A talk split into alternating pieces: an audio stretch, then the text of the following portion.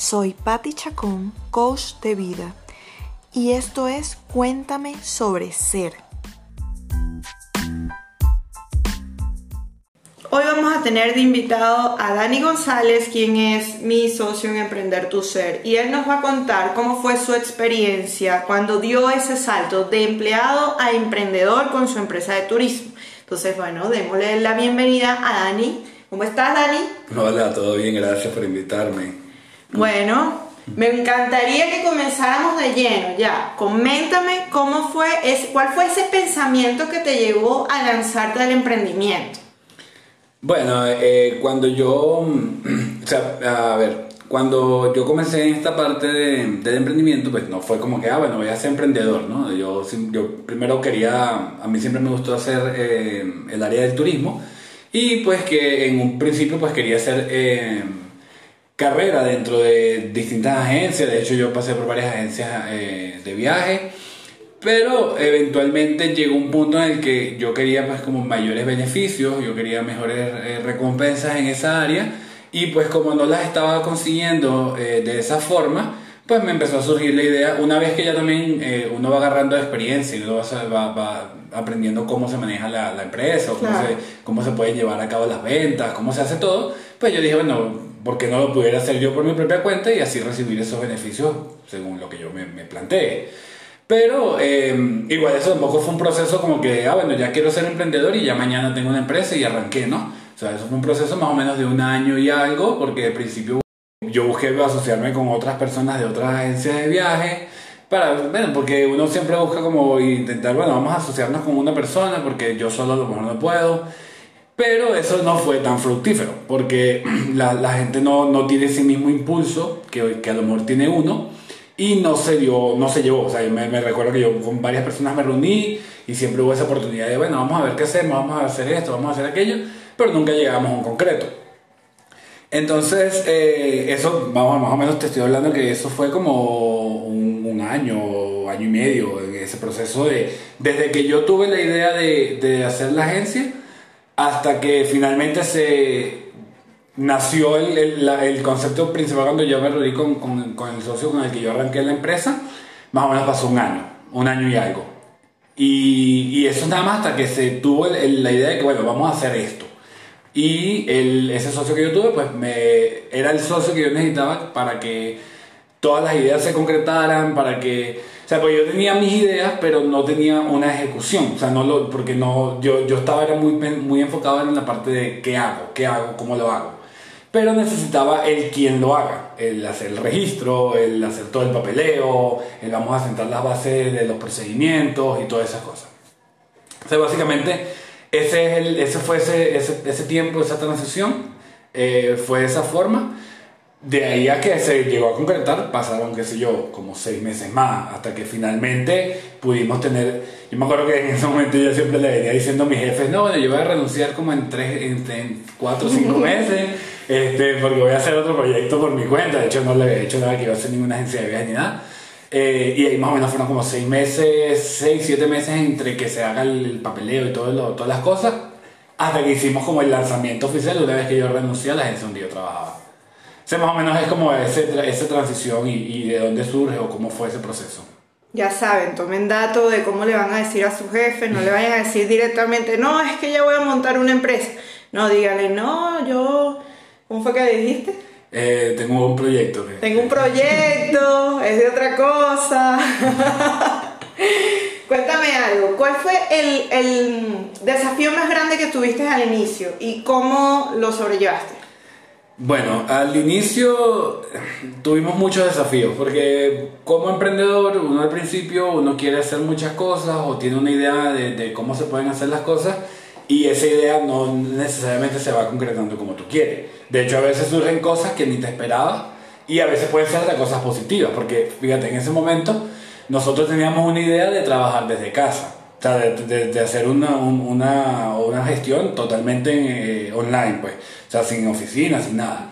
Y bueno, y surgió la posibilidad por con una, una, amiga de nosotros eh, de conseguir un, un local en, en, en, un hotel allá en, en Lechería Y, bueno, y eso entonces presentó más retos, porque entonces ahora teníamos que conseguir un, capital para, el, eh, para lo que es el, depósito del local, teníamos que conseguir entonces ahora de dónde sacamos escritorios, comprar unas computadoras. O sea, entonces yo creo que es, uno de los retos así es, es que uno por lo general cuando arranca el emprendimiento, uno va pensando en qué voy a hacer o cómo voy a vender o necesito vender, facturar y tal, pero hay muchas cosas que dejas por fuera. Por ejemplo, en ese momento no teníamos ni, remotamente esperado que fuera una, un local ni un, un, sitio que tuviéramos que considerar esas cosas. Otros retos que tuvimos, eh, retos de, procedimientos, eh, eh, formalidades. Uno cuando es emprendedor al principio no es muy informal. Entonces, varios de los problemas que nosotros tuvimos fue por esa informalidad, porque contratamos una persona, no hubo la formalidad que se tenía que llevar a cabo, esa, esa persona terminó, eh, vamos a decir, no estafándonos porque no nos robó, pero sí nos terminó poniendo en situaciones incómodas porque entonces empezó a reclamar beneficios en, en, Ministerio de Trabajo y otras cosas que al final tuvimos que terminar pagando porque como teníamos esa informalidad, no teníamos nada que nos respaldara a nosotros. Entonces eso creo que es uno de los retos eh, más fuertes que tuvimos al principio eh, es eso, es la, la, poca planificación o a lo mejor la, la poca, la falta de visión en, en, la empresa y aparte la informalidad que uno tiene como emprendedor al principio. Mm, cuéntame algo, eh, me dijiste que no, no empezaste este, este emprendimiento solo, sino con un primer socio, pero luego se agregaron más personas o continuaste con ese mismo socio. ¿Cómo fue esa experiencia de trabajar con un equipo? Bueno, eh, desde que arrancó el proyecto como tal Nómada, eh, fue un, equipo. Lo único es que era un equipo en papel, porque por motivos de, de, de, cuestiones legales, pues hicimos un, procedimiento en el cual no, no constituimos una, una, compañía anónima, sino que constituimos una cooperativa. Era más económico, ¿sabes? En esa época también no teníamos recursos eh, para arrancar y bueno, nos apoyamos de ese recurso legal que era la cooperativa.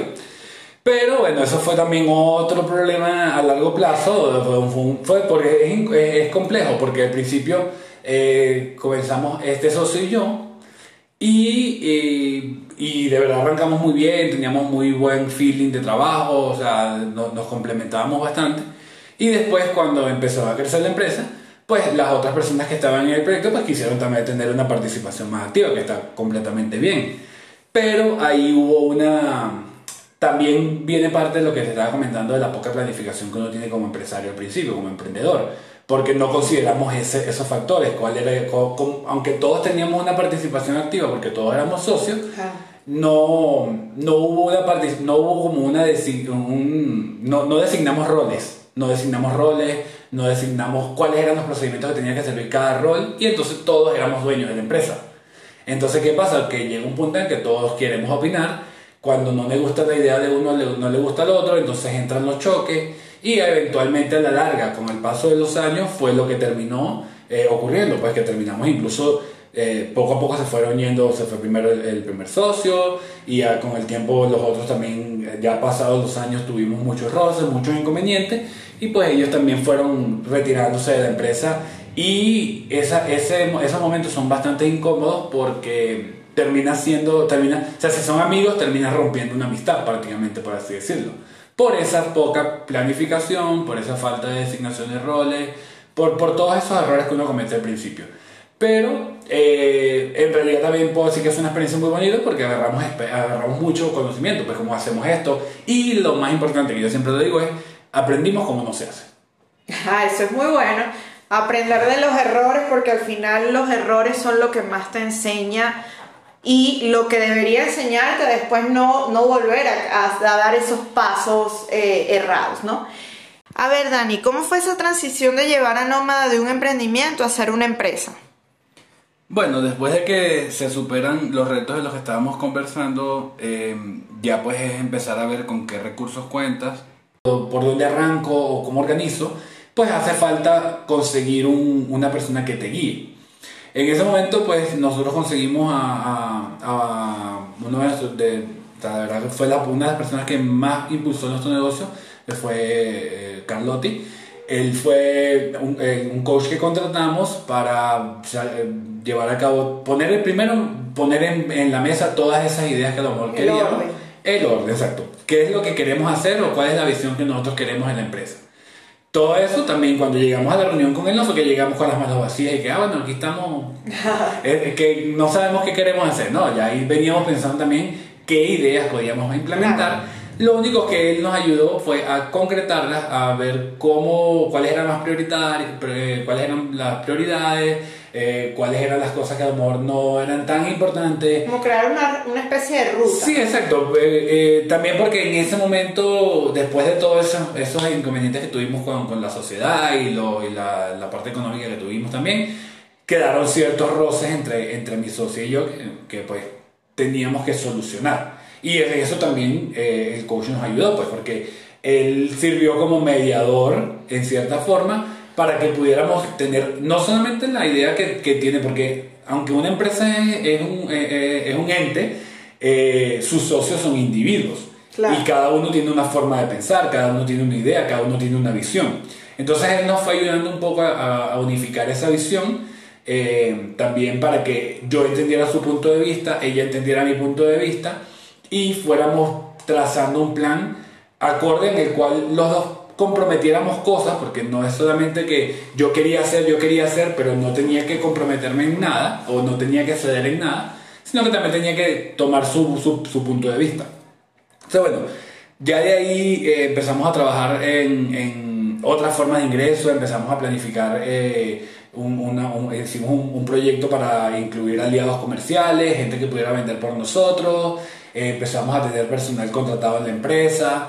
Eso también trae otra cantidad de, procesos ahí, que es que los papeles, que si los del contrato, que si las cosas del de Ministerio de Trabajo, que, que aparte que hace rato habíamos hablado que en un momento fue muy informal, y en este caso pues no íbamos a volver a caer en eso. Entonces tratamos de implementar todas esas cosas. Ya de ahí pues eh, empezamos eh, en un punto se hizo un poco difícil continuar porque por mucho que tratamos de unificar la visión de la empresa, los dos socios igualmente no, no, no logramos unificar esa visión. O sea, eh, una persona tenía una idea y la otra persona tenía otra. Y pues en ese momento es que surge la idea de que nos mudemos eh, para Colombia, eh, con la intención de expandir también, porque en Venezuela, cuando estábamos en Venezuela, está siempre la, la, la la incertidumbre, latente de que, bueno, no sabes si el día de mañana el gobierno cierra los aeropuertos, no sabes si el día de mañana hay un bloqueo internacional. Y bueno, y que, íbamos, que menos que menos íbamos a pensar que íbamos a encontrarnos con una pandemia global que cerró todas las... y pasó. Y pasó, pues, o sea, no estábamos previendo eso, no teníamos eso en consideración, pero sí sabíamos que si en algún momento el juego se trancaba, pues ya no, no había más para dónde agarrar. Entonces, eh, tomando eso en consideración, eh, decidimos, pues, Patricia y yo, que ya, eh, en ese momento ya ella formaba parte como de socia de, la empresa, tomamos la decisión de, bueno, vámonos para Colombia, eh, buscamos hacer un proyecto distinto, porque eso también es lo otro, cuando estábamos en la agencia en Venezuela, el proyecto básicamente era venderle a todo el mundo todas las cosas, y vendíamos cruceros, como vendíamos quinceañeras, como vendíamos cualquier cosa, turpa playa, turpa montaña, o sea, era muy disperso que no es que estaba mal, porque en esa época fue rentable, no, no digo que, que, haya sido, eh, no haya sido productivo. Y eh, creo que también, eh, ahorita que ya, para no extenderla tampoco, porque no quiero, ahorita que estás hablando de los retos, ese, ese, es uno de los retos, que uno dice, quiero vender todo, o quiero vender lo que se me presente. Siempre pasa, o sea, siempre con, pasa. con los emprendedores siempre pasa de que temes excluir gente y no quedarte con un nicho. Pero cuando te das cuenta no le puedes vender a todo el mundo. es mucho mejor quedarte con un nicho pequeñito, una gente que de repente sí esté comprometida con tu servicio y no que sea tratando de venderle a todo el mundo porque todo el mundo ya es muy extenso. Tendrías que tener una gran plataforma y dividirla por submarcas para que pudieses abarcar muchísima gente. Sí, pero también yo digo que eso es algo que ahorita es que esto, eso se está potenciando. Porque cuando yo comencé con la agencia, ¿cuáles eran los modelos de negocio que nosotros teníamos? Por ejemplo, Atom Travel y, compañías así mayoristas, que ¿qué es lo que hacían? Vender, todo. Pero claro, ellos con una cantidad de, de, de alcance mucho mayor que el nuestro Pero igualito, ese es el, ese es el, el modelo de negocio que tú tienes, ¿me entiendes? Ese es el, ese es el, el, el ejemplo a seguir. Que sí, era la, la, forma como, como se llevaba en ese momento, de repente no estaban muy claros con respecto a, a vender a un nicho en específico, o simplemente era el mismo temor que tenemos todos, de, de, de empezar a excluir otras, otros grupos de personas.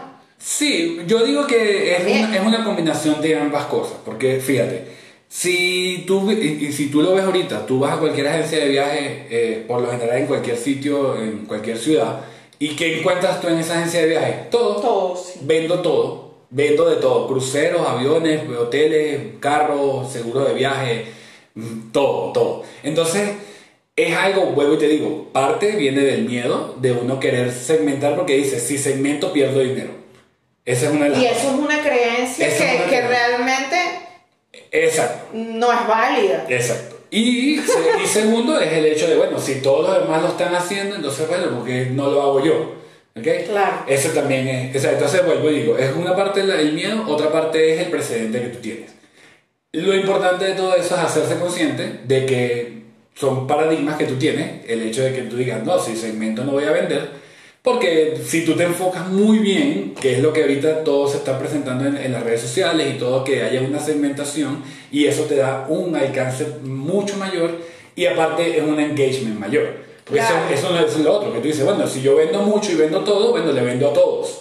Pero ¿cuántas de esas personas a lo mejor repiten contigo? Es como que si estuvieras coqueteando con mucha gente. Es. Al final no quedas con ninguno. Exacto. Y ellos no se quedan contigo. Y ellos no se quedan que es contigo, lo- que exacto. es lo, lo otro. ¿Por qué? Porque entonces dicen, bueno, si este me vendió esto, entonces ahora voy a otra, Claro. sí, voy a otra y voy a otra. Y pruebo de todito. Y pruebo de todo porque a lo mejor este otro tiene un mejor precio, un mejor- una mejor oportunidad o una mejor tarifa. No fidelizan por el producto, no fidelizan por la calidad de lo que das, sino por, de repente por los precios, de repente Exacto. porque eh, hiciste ma- mejor feeling con un asesor y con otro no. Exactamente. Entonces, la cuestión es lograr una, mejor fidelización, pero con tu concepto. Sí, eh, lo único es que para que tú llegues a eso, tú tienes que ser, tu marca tiene que ser congruente con lo que tú vas a vender. Porque tú puedes decir, no, yo voy a empezar a fidelizar, pero entonces le empiezas a hablar al público de la manera incorrecta, eh, no sé, trabajas tus logos de una forma distinta, tu identidad visual de una forma distinta. Entonces, por mucho que tú quieras segmentar, si tú no estás siendo congruente con tu marca, con lo que tu marca quiere transmitir, tienes que poner en orden tus valores, porque también eso es otra cosa. O sea, tu, tu, em- tu emprendimiento eh, es un reflejo de los valores que tú tienes como persona. Claro. Es un reflejo, no es tus valores. Entonces tú le, le agregas tus valores a tu emprendimiento. Y si tú no agregas esos valores correctamente o acordes con los que el, el público quiere, ese público que tú quieres obtener, pues obviamente nunca va a existir ese engagement. Entonces es un, sí es más complejo. O sea, porque de verdad es más complejo segmentar y venderle a un público específico que ser un todero Pero vale la pena. vale mucho la pena. Definitivamente. O sea, vale y más y más con, con más con todas estas plataformas digitales que lo que nos están exigiendo es que hagamos eso de esa forma. Porque si no fuera así, bueno, no dice, bueno, seguimos, a lo mejor las plataformas van a, a- a favorecer al todero y qué sé yo.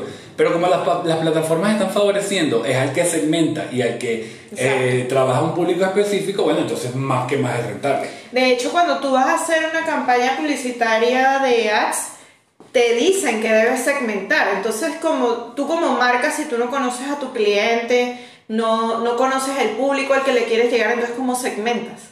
Exactamente. Ahí ya, ya empieza la complejidad de todo. Exacto. Entonces, bueno, como es algo muy complejo, como de verdad, porque son, mira, eh, uno a veces como emprendedor piensa que el, el- el proyecto de emprendimiento es un logo, es una página en Instagram, a lo mejor es una página web o qué sé yo, un manual de identidad.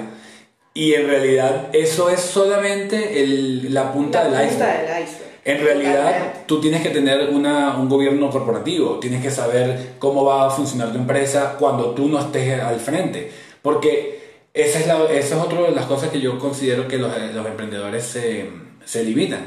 Que a veces piensan que como ellos son la marca y ellos son los que ejecutan, no piensan en que en algún momento ellos van a delegar funciones.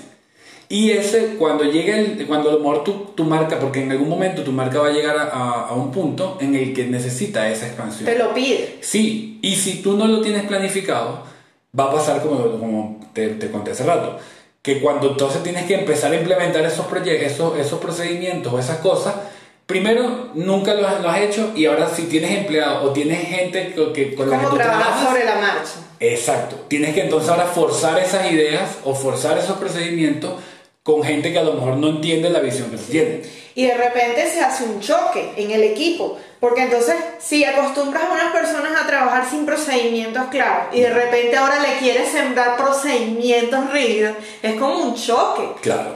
Por mucho que tú estés claro de que esos procedimientos son positivos para la empresa, la gente que está dentro de tu equipo no lo, no lo va a ver así. Va a decir, no, este me quiere restringir, o este me quiere limitar, o este ahora quiere estar más encima de mí, este quiere ser un, un- un problema para mí. Y ese tipo de cosas se pueden solventar si tú desde el principio visualizas ese tipo de cosas. Si tú no ves eso, cuando quieres implementar, es como que tú digas, bueno, yo construí una casa y ahora, después de que construí la casa, le quiero pegar una ventana. Eh, Bueno, vas a tener que romper una pared, vas a tener que hacer un poco de cosas más. ¿Qué- ¿Por qué? Porque en un primer eh, punto no pusiste eso en el plano. Y ahora es forzado. Ahora vas a tener que trabajar más, ahora vas a tener que hacer doble trabajo, incomodarte, incomodar a los demás. Entonces, eh, ese tipo de cosas a veces uno como emprendedor no las, no las ve eh, desde el principio, desde el, desde el inicio del proyecto. No piensa en eso, piensa que no, yo tengo el, el- el logo y eso y ya, vendí. Y ahora ya tengo una marca, tengo una empresa. Sí, realmente falta mucho más. Bueno, eh, como nos quedan pocos minutos, te voy a hacer estas dos últimas preguntas. Y bueno, espero que, que las personas puedan llevarse una gran experiencia desde tu historia. La, primer- la, la primera pregunta de estas últimas es, ¿qué hubieses hecho distinto? ¿Qué hubiera hecho distinto? Eh, hubiera trazado una mejor ruta, ah, hubiera planificado más cuál era la, el, el nivel que yo quería llevar la empresa y pues también hubiera contratado servi- eh, los servicios de profesionales que me ayudaran a, a alcanzar esa meta que quería. Todos los proyectos son escalables, o sea, todas las empresas, que, todos los negocios tienen un, un punto en el cual tú lo puedes llevar a una escalabilidad que es como que ya no necesito ser yo el que está ahí caballito de batalla todos los días frente a la empresa. Pero ese proceso necesita que sea alguien más que te guíe. Porque cuando tú estás ahí tú solo, eres tú contra tú. Entonces, tú con tus propias ideas, Exacto. no hay nadie que te cuestione. y si te las cuestionas, te las cuestionas tú mismo. Exacto. Dentro de tu misma... de- de- de- Dentro de tu mismo pensamiento, tu no, no tienes como objetividad. Exactamente. Porque todo lo que tú dices, bueno, yo voy a hacer esto, Claro. a mí me parece que eso está bien porque lo estás viendo desde tu Claro. perspectiva. Y a veces el, el emprendedor comete mucho ese error, de que dice, bueno, como esto me gusta a mí, a mis clientes también le van a gustar. Y no siempre No pasa. siempre pasa. ¿Por qué? Porque a veces uno tenga mal gusto, creo yo. Entonces, eh, sí, básicamente haría eso. Contrataría eh, el, el uso de lo, lo que es servicios de profesionales para eso y hacer una mejor planificación a largo plazo de la empresa. Muy bien, bueno, ahora te voy a hacer la última pregunta, espero que estés preparado. y esta pregunta es, ¿cuál es la visión que contemplas ahora de Nómada? Bueno, ya eh, una vez que nosotros nos vinimos para acá, para, para Colombia, con la intención de, de hacer la empresa acá, la intención del- de, de ese proyecto, de, de hecho, se, se nació como un proyecto de hacer algo completamente distinto a lo que es la agencia de viajes tradicionales. Eh, buscamos eh, enfocar un servicio más personalizado, experiencias más únicas, porque eso es una de las cosas que en el sector turismo falla mucho, que es que las, las experiencias son en masa. Entonces es como que, bueno, vamos todos... Fast travel. Sí, exacto, vamos todos para el mismo sitio, todos nos movemos para acá, nos bajamos, nos subimos al autobús, nos bajamos acá, la fotico, la tal y tal. Eh, el la idea de, de, de Nómada ahora es eh, un proyecto completamente distinto en esa área, es que sean experiencias, como ya dije, únicas, eh, con valor agregado, que no sea simplemente fui para un sitio por ir al sitio a tomarme una foto en el sitio, sino es, me, no sé, me senté en una plaza a tomarme un café, a comerme un panini con una persona, a hablar y a conversar. Porque el viaje no es solamente el destino, sino la experiencia que tú vives. Es. Entonces, eh, ese proyecto surgió pues de, de- de esa filosofía y ahorita pues, tenemos proyectado para finales del próximo año eh, empezar a hacer esa planificación de viaje, que bueno, todo eso se nos arruinó con, con- con la pandemia. Sea, y, eh, y tampoco pienso que esté mal, ¿no? Porque a veces uno necesita... un- Mira, a veces uno está tan enfocado en, en- en salir adelante y en vender o en producir que uno deja por, por fuera ciertas cosas que vuelvo y te digo, a veces más adelante, entonces uno dice, ah, bueno, hubiera pensado eso al principio. Pero este, este freno que nos lanzó la pandemia también sirvió para eso, sirvió para, bueno, vamos entonces ahora a planificarlo de una forma más orgánica, una forma más estructurada. Recapitular. Vamos a considerar esas cosas que, que, a lo mejor se nos pasaron porque estábamos pensando en vender por, por necesidad más que por, que por placer, porque ya ahora siento que la idea del proyecto también escala a ese punto. Vamos a vender por, por el disfrute de, de, ofrecer un servicio bien de calidad, y, de calidad y no por simplemente que necesitamos poner pan sobre la mesa. Entonces, eh, y bueno, ya de ahí el cielo es el límite, pues, porque, qué sé yo, pueden venir muchos otros proyectos que vayan enlazados a esa, a esa misma filosofía. A esa misma filosofía. Y, bueno, ya un poco más adelante les estaremos contando qué, qué, viene respecto a eso. Todavía hay muchas cosas que concretar y, y, como te dije, es para finales del próximo año que estamos pensando volver a lanzar los viajes. Bueno, me encantó esta entrevista contigo, Dani. Espero tenerte de nuevo como invitado o de repente como moderador, quién sabe. bueno, oye, hasta aquí quedó esta entrevista y espero que les haya servido de mucho para la evolución de sus propios proyectos. Has llegado al final de otro episodio de Cuéntame sobre Ser, el programa de audio para las personas que desean aprender de las experiencias de otros e impulsar sus emprendimientos al siguiente nivel. Nos vemos la próxima semana con otro episodio más.